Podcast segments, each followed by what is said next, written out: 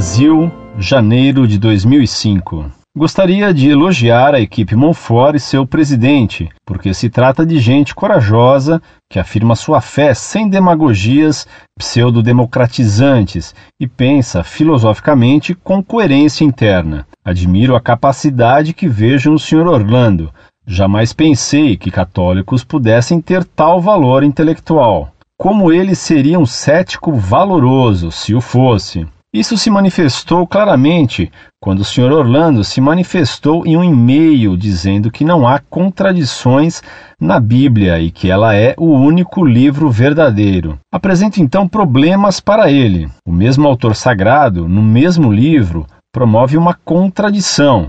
No livro da Sabedoria, capítulo 11, versículos 23 a 26, versus o mesmo livro da Sabedoria, capítulo 14, versículo 9. Na primeira passagem, o autor diz que Deus ama e perdoa a todos, não importando que pecado, impiedade tenham. Na segunda, diz que Deus odeia o ímpio e que o castiga junto com sua impiedade, como um rei severo.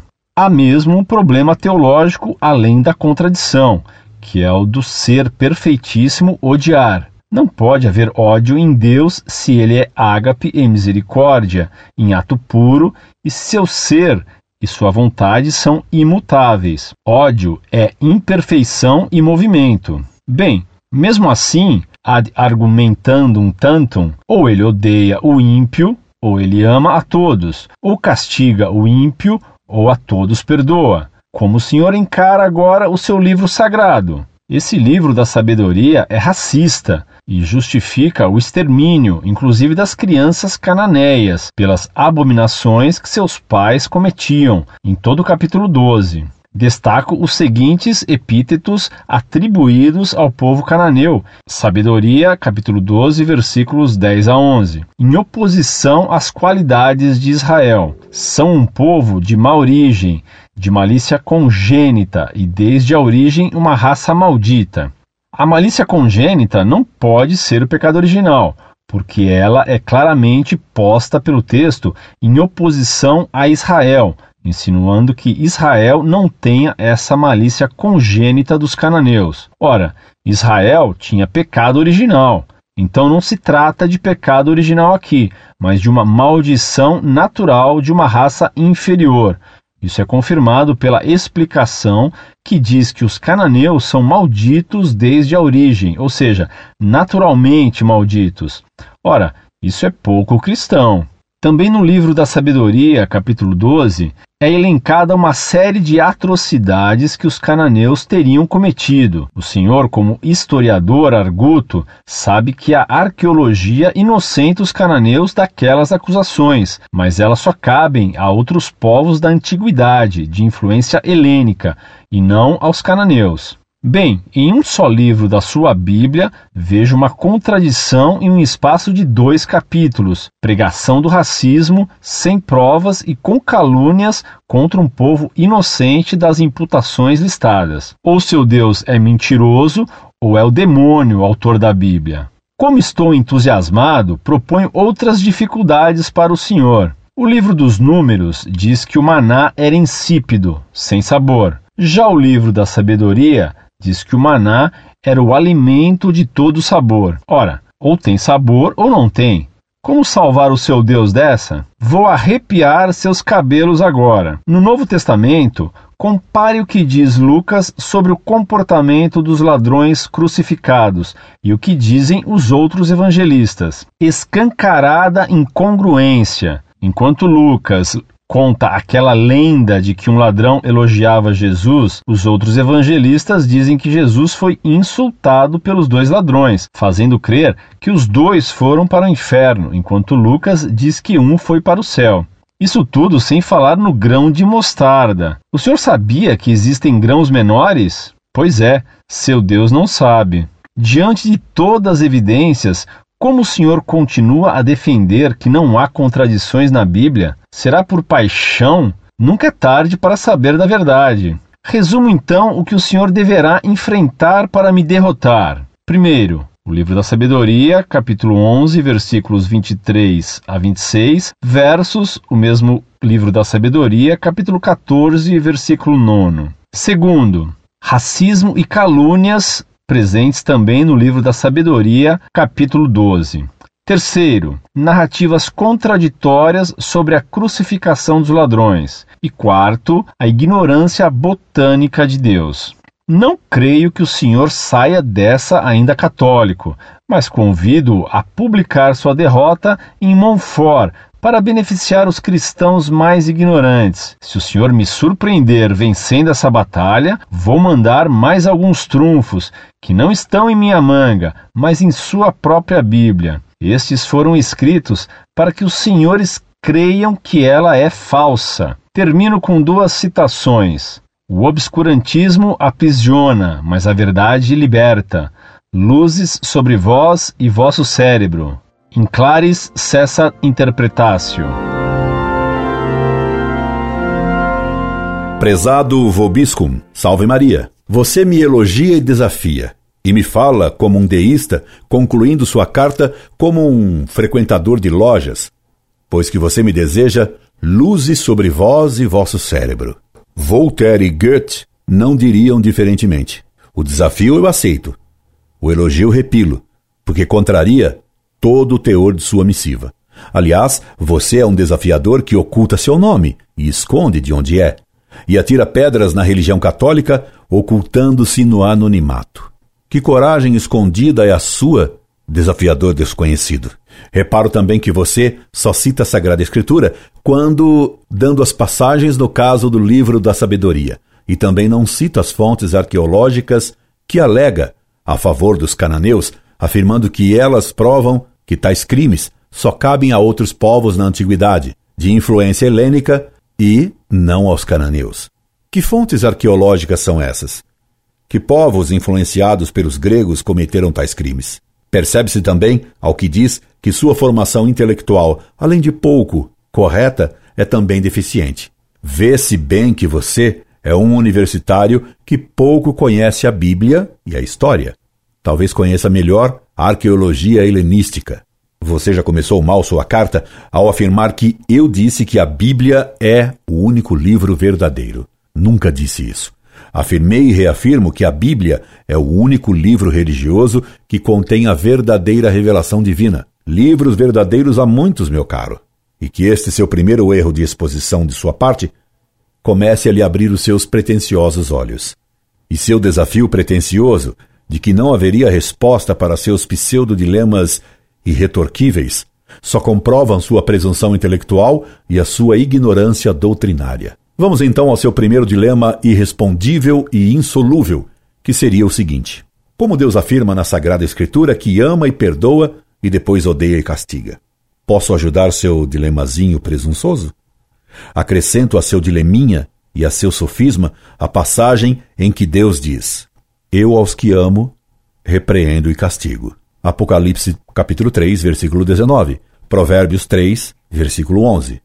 Hebreus 12, versículo 5. Meu caro vobiscum, com vobis reside a ignorância do que seja amar e odiar, como também que é perdoar e que é castigar em Deus. Para começar a iluminar sua mente, lembro-lhe um fato: normalmente quem castiga os filhos são os pais e não os vizinhos. E são nossos pais que nos castigam exatamente porque eles nos amam. Começou a perceber em que trevas se encontra aqueles que vivem nas trevas das luzes? Acrescento-lhe algo mais extraído de São Tomás de Aquino. Amar é querer bem. Ora, existem dois tipos de bem. Um, o bem absoluto, que é Deus. Dois, os bens relativos, que são todas as coisas boas, mas das quais se pode fazer mau uso. Exemplos de bens relativos são a vida, a inteligência, saúde, riquezas, prazer, êxito, prestígio, etc coisas todas que podemos usar bem ou mal. Daí existirem dois amores. Primeiro, o amor absoluto, que consiste em desejar a outrem, Deus, a salvação eterna, o céu, a virtude. Segundo, o amor relativo, que consiste em desejar a outrem os bens relativos. Por sua vez, odiar é querer mal a outrem, isto é, que ele perca um bem. Repare, meu caro desafiador escondido, que não afirmo que odiar é querer o mal no sentido que o mal seja algo substancial, já que o mal é carência de um bem que deveria existir ou falta da ordem devida. Mal não é substantivo. Não há coisas ontologicamente más, como explicara Santo Agostinho ao refutar os erros do maniqueísmo, hoje dominante. Daí decorrem dois ódios. Primeiro, o ódio absoluto, que consiste em querer que o outro perca Deus, isto é, perca o céu ou a virtude que leva ao céu. Segundo, o ódio relativo, que é o desejo que outrem perca um bem relativo. Esses dois amores, esses dois ódios, podem se combinar da seguinte forma: primeiro, querer para os outros bem absoluto e, juntamente, os bens relativos, isto é, ter pelo outro amor absoluto, Deus, o céu, a virtude, e amor relativo, vida, saúde, riquezas, prazer, êxito, ordenadamente ao bem absoluto. Conjuntamente, é amar perfeitamente. Segundo, desejar a outrem o bem absoluto, Deus, o céu, a virtude, junto com o ódio relativo, perda de um bem relativo, morte, doença, dor, pobreza, etc., a fim de que o próximo não perca a Deus, o bem absoluto. Isto é também virtuoso. É este amor absoluto, com ódio relativo, que exerce a mãe de uma criança que castiga, batendo em sua mão, por ter roubado um doce sem pagar no supermercado. Ela faz um ato de ódio relativo, faz doer a mão do filho, com amor absoluto, porque deseja para ele a virtude da honestidade, o céu, Deus. Por isso, o rei Davi diz que odiou os inimigos de Deus com ódio perfeito, isto é, com amor absoluto, desejando-lhes a salvação eterna, e com ódio relativo, castigando-os ao tirar-lhes algum bem relativo. E é assim que Deus nos tem sempre um amor absoluto, pois Deus quer que todos se salvem, que todos tenham a vida eterna no céu, e nos tem ódio relativo, ordenado ao bem absoluto, quando nos castiga com doenças, fracassos, dores e mesmo a morte, porque a vida física não é o bem absoluto. Mais do que a vida física, vale a vida eterna, o céu. Por isso, no primeiro mandamento, se ordena que amemos a Deus sobre todas as coisas, mesmo mais que a vida natural. Portanto, não há contradição alguma em amar absolutamente e castigar, isto é, odiar relativamente, visando o bem maior. Branca de Castela, mãe de São Luís, dizia-lhe que o preferia vê-lo morto ou leproso do que pecador. Ela tinha por seu filho amor absoluto com ódio relativo. Terceiro, querer para alguém o bem relativo, amor relativo, mesmo com a perda do bem absoluto. Deus é pecado, pois inverte a ordem dos bens, e isso é pecado.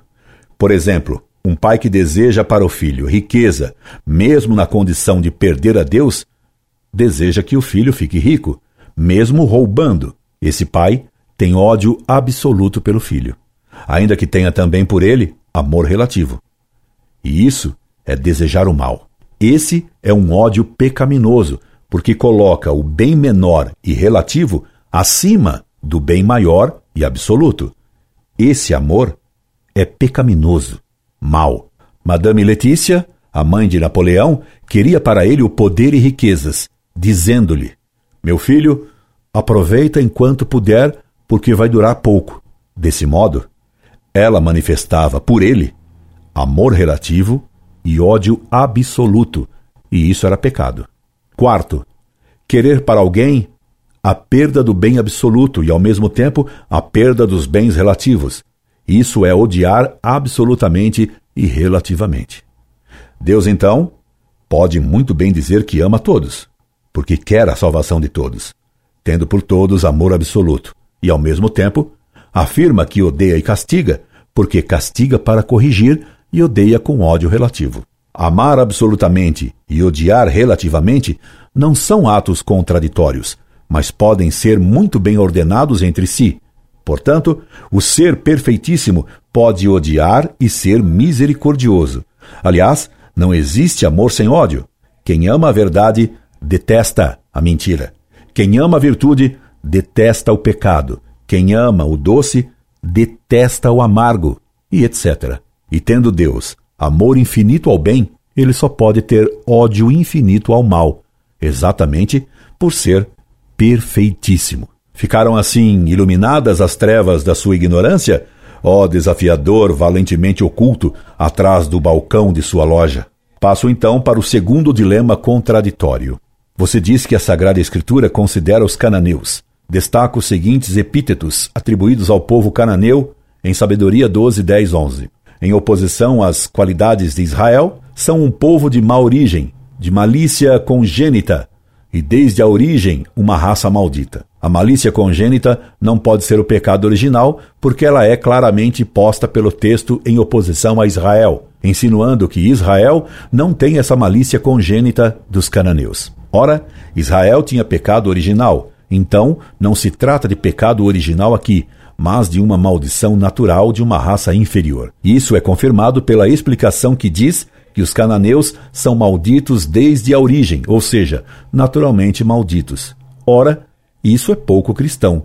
Destaco aqui para dizer que você fundamenta seu raciocínio para considerar que Deus, que Deus era racista.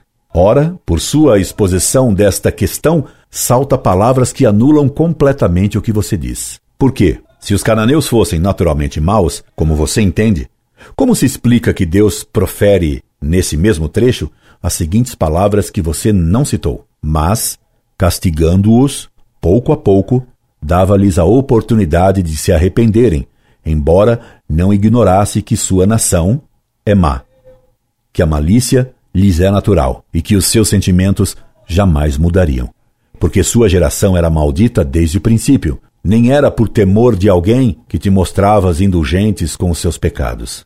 Ora, se Deus lhes dava oportunidade para se arrependerem, era porque eles tinham possibilidade de mudar de comportamento. Logo, não se pode entender que sua natureza fosse tão substancialmente, essencialmente má. Aliás, não existe uma coisa essencialmente má. E se Deus os tinha como raça maldita, como poderia ser indulgente com eles? Se os tinha como essencialmente maus, como diz a Sagrada Escritura que Deus os castigava pouco a pouco para que mudassem de atitude e comportamento.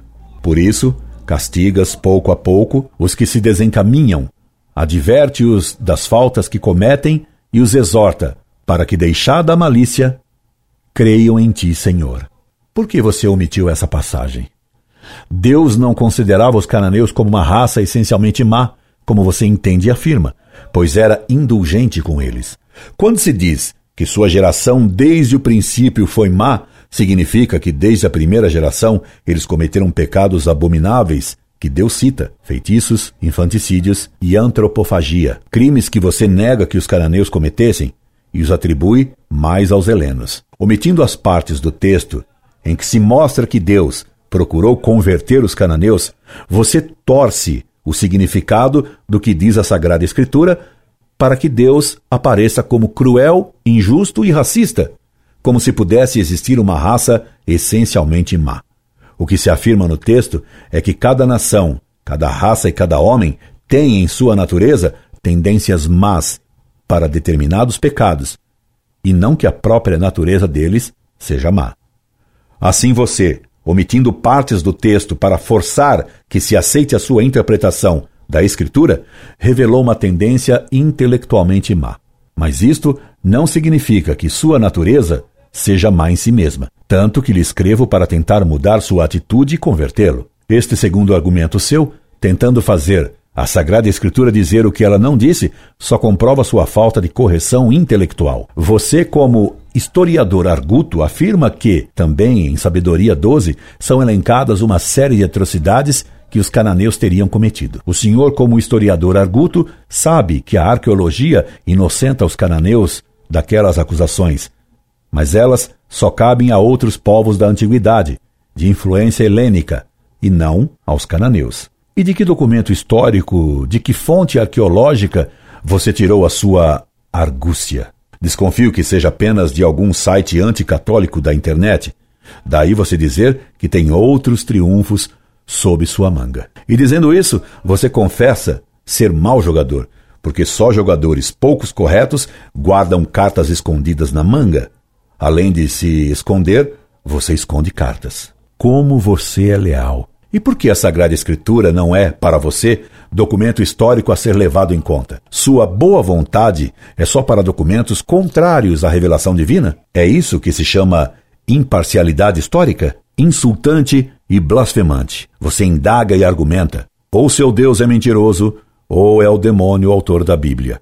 O autor da Sagrada Escritura não salta palavras e nem força e retorce os textos como você faz. Se eu lhe perguntasse argumentando, ou você é mentiroso, ou você é um demônio, você gritaria que eu estaria ultrajando. Mas você ultrajar a Deus é lícito. E você argumenta como maná que seria insípido e ao mesmo tempo teria todo sabor. O que é mais fácil fazer? Alimentar um povo numeroso com o maná durante muitos anos ou dar a esse maná, conforme o desejo e o paladar de cada um, sabor que ele queria? Você é incapaz de compreender. O maná era pão que descia do céu. O maná era símbolo da Eucaristia, no qual você não crê e por isso não compreende o maná. A hóstia consagrada também é pão que desceu do céu. Nela há apenas os acidentes de pão, cor, sabor, aspecto, etc. Entretanto, nela se contém todos os sabores, isto é, todas as virtudes, cada um recebendo a graça que mais precisa. E como você recusa que o maná era insípido e ao mesmo tempo cada um o comia, sentia o gosto que queria? Se você, como iluminado, muito provavelmente afirma que a realidade é compreendida por cada sujeito diferentemente e por isso a verdade seria subjetiva? O subjetivismo é um pseudo-milagre mais inacreditável que a multiplicidade dos sabores que cada pessoa encontrava no maná.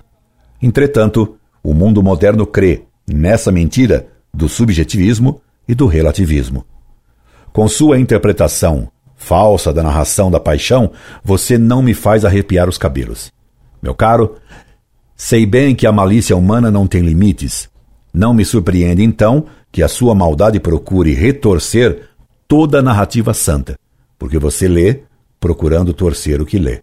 São Lucas narra de fato que um dos ladrões crucificados com Cristo se converteu. Você se esqueceu de citar o capítulo e os versículos de São Lucas, e que São Marcos afirma. Também os que tinham sido crucificados com ele o insultavam, sem falar da conversão do bom ladrão. E você vê nisso uma contradição de arrepiar os cabelos. De arrepiar os cabelos é sua falta de compreensão e sua falta de boa fé. O fato de São Marcos dizer que os ladrões insultavam a Cristo e São Lucas narra que o bom ladrão se converteu não tem contradição nenhuma. Poderia muito bem ser que os dois ladrões, a princípio, o insulavam e que depois um deles se arrependeu. Essa é a explicação mais provável e clara na qual sua cegueira e má vontade querem ver contradição. Finalmente, a questão da ignorância botânica de Cristo, afirmando que a semente da mostarda é a menor de todas as sementes, mas depois de ter crescido, é maior de todas as hortaliças. De novo, você não citou a passagem.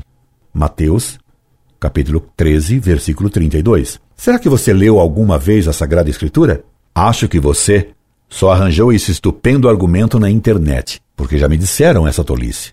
E sua sabedoria botânica conhece o que é hortaliça? Eu confesso minha absoluta ignorância botânica e hortaliceira, e creio que os judeus do tempo de Cristo não tinham a sua estupenda formação botânica e lógica universitária, ainda que incompleta, mas já iluminada. De modo que, para esses judeus, para os quais Cristo contava a parábola da semente de mostarda, muito possivelmente para eles a semente de mostarda era a menor semente que conheciam. Se fosse assim, Cristo usou apenas um argumento ad hominem, sem pretender dar-lhes um curso de botânica hortaliceira. Ó sapientíssimo e eminentíssimo hortaliceiro e ignorantíssimo exegeta. Conclui então que, apesar de toda a sua presunçosa esperança de me convencer da ignorância de Deus e dos erros da Bíblia, só encontrei em sua carta ilogicidade, ignorância e presunção, escondidos numa pseudo-sabedoria de hortaliça. E não só por isso, é claro, continuo católico apostólico romano, porque fora do catolicismo, entre deístas universitários muito incompletos, só encontrei má fé e má vontade. E quanto aos trunfos que você mantém escondidos em sua manga, dispenso conhecê-los. Já conheci você, jogador mascarado que esconde cartas na manga e que apaga e torce os sinais das cartas que coloca na mesa. Passe bem. Orlando Fedeli.